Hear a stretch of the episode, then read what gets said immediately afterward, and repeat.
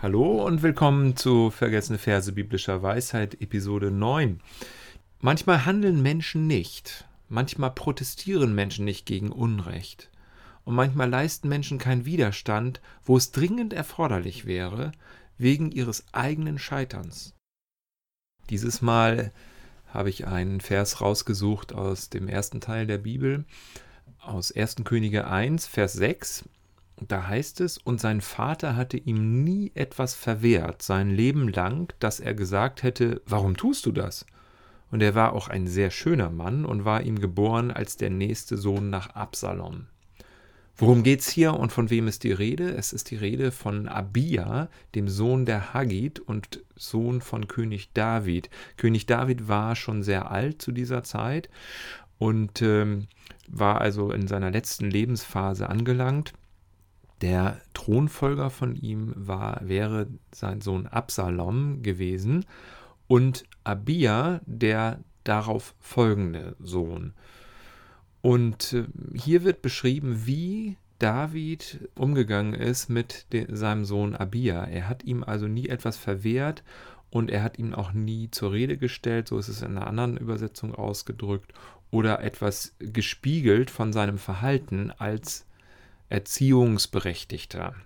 Er hat also seinen Sohn im Grunde nicht erzogen. Warum nicht? Das lässt sich leicht schlussfolgern aus der Geschichte Davids. Es könnte damit zusammenhängen, und sehr wahrscheinlich ist es so, dass David selber sehr tief gefallen war und ein äh, starkes, schlechtes Gewissen hatte und versagt hatte als König, als er sehr großes Unrecht begangen hat, das schließlich in einem Mord gipfelte.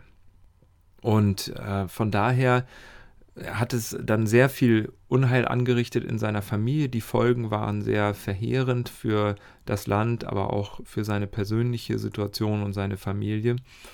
Und unter Umständen hat das dafür zugeführt, dass er sein eigenes Scheitern immer so vor Augen hatte, dass er im Grunde seinen Erziehungsauftrag nicht wahrgenommen hat und die Verantwortung nicht wahrgenommen hat, seinem Sohn etwas beizubringen und seinen Sohn zu fragen, warum tust du das, wenn er sich ja, seltsam oder fragwürdig benommen hat.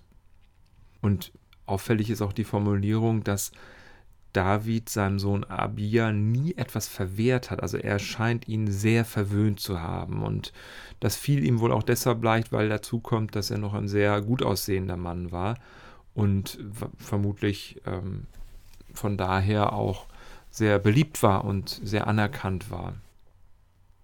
Das Ganze hatte zur Folge, dass Abia selber sich meinte, sehr viel Rechte herausnehmen zu können. Es wurde ihm ja auch nie etwas verwehrt. Also meinte er, sich selbst zum König Israels machen zu können, Nachfolger von David zu werden, seinem Vater. Er engagierte 50 Leibwächter, die immer mit ihm mitgingen und fuhr auf beeindruckenden Pferdewagen durch das Land umher. So wird das formuliert in 1. Könige 1, Vers 5. Adonia aber, der Sohn der Hagit, erhob sich und sprach: Ich will König werden. Und er schaffte sich Wagen und Gespanne an und 50 Mann als seine Leibwache. Es geht weiter und schließlich lässt er sich dann zum Herrscher krönen. Das Ganze hatte keinen Bestand und war auch rechtlich eigentlich nicht gültig. Trotzdem verursachte seinen Verhalten große innenpolitische, äh, großen innenpolitischen Schaden und eine Schwächung des ganzen Staates.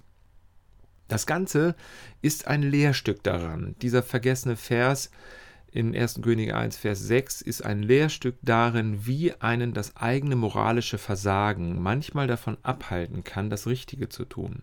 Im Fall von David war es offenbar so. Es ist ein Lehrstück darin zu sehen, dass das eigene Scheitern einen nicht davon abhalten sollte, etwas von den Menschen zu erwarten. Und das eigene Versagen sollte einen auch nicht davon abhalten, das Richtige zu tun. Obwohl man selber ein Mensch ist, der versagt hat und der schwach wurde und schwach ist. König David hatte seinen Sohn nie zur Rede gestellt. Er hatte immer alles ihm erlaubt und gegeben. Und Abia wollte daraufhin einfach die Macht und die Geschäfte übernehmen im Land und dachte, er kann sich das einfach nehmen. Manchmal handeln Menschen nicht. Manchmal protestieren Menschen nicht gegen Unrecht. Und manchmal leisten Menschen keinen Widerstand, wo es dringend erforderlich wäre, wegen ihres eigenen Scheiterns, wegen ihres eigenen Versagens und weil sie sich zu klein fühlen, zu schwach fühlen, zu sehr selbst im Unrecht fühlen, als dass sie gegen anderes Unrecht aufbegehren könnten. Es ist wichtig, nicht den Mut zu verlieren, selbst aufzustehen, den Mund aufzumachen, selbst zu protestieren, Unrecht zu benennen, die eigenen Kinder zu erziehen, den Mund aufzumachen bei offensichtlicher Destruktivität. Es ist auch gut, selbst ein Vater, eine Mutter zu sein, ein Erzieher, eine Erzieherin, ein Lehrer, eine Lehrerin zu sein, die wirklich erzieht, die nicht so wie David den Kindern nie etwas verwehrt und die die Kinder nie mal in Frage stellt, sondern sie wirklich zu erziehen, obwohl man genau weiß, dass man die eigenen Schwächen sehr deutlich vor Augen hat. Das widerspricht sich nicht.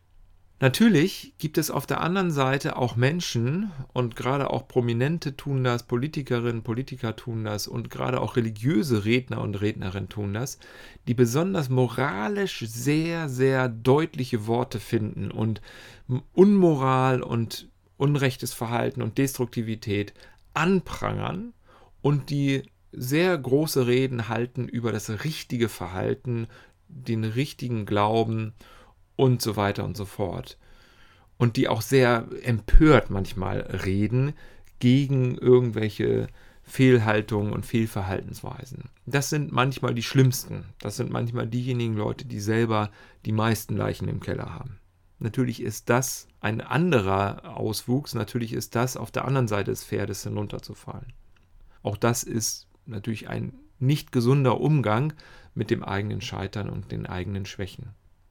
Doch trotzdem zeigt uns dieser Vers, so meine ich, dass es nicht nötig ist, zu schweigen gegenüber Unrecht und Destruktivität und gegenüber zum Beispiel so etwas wie Rassismus, Fremdenfeindlichkeit, Hass, Intoleranz, weil wir selbst nicht die Heiligen sind. Es gilt also, bei Freunden im Rahmen von Gemeinde und von Kirche und auch generell konkretes destruktives Verhalten zu spiegeln, zu benennen und mutig anzusprechen, auch wenn einem dabei bewusst ist, dass man selbst oft genug an den eigenen Ansprüchen vorbeigelebt hat. Soweit für heute, bis zum nächsten Mal. Ciao.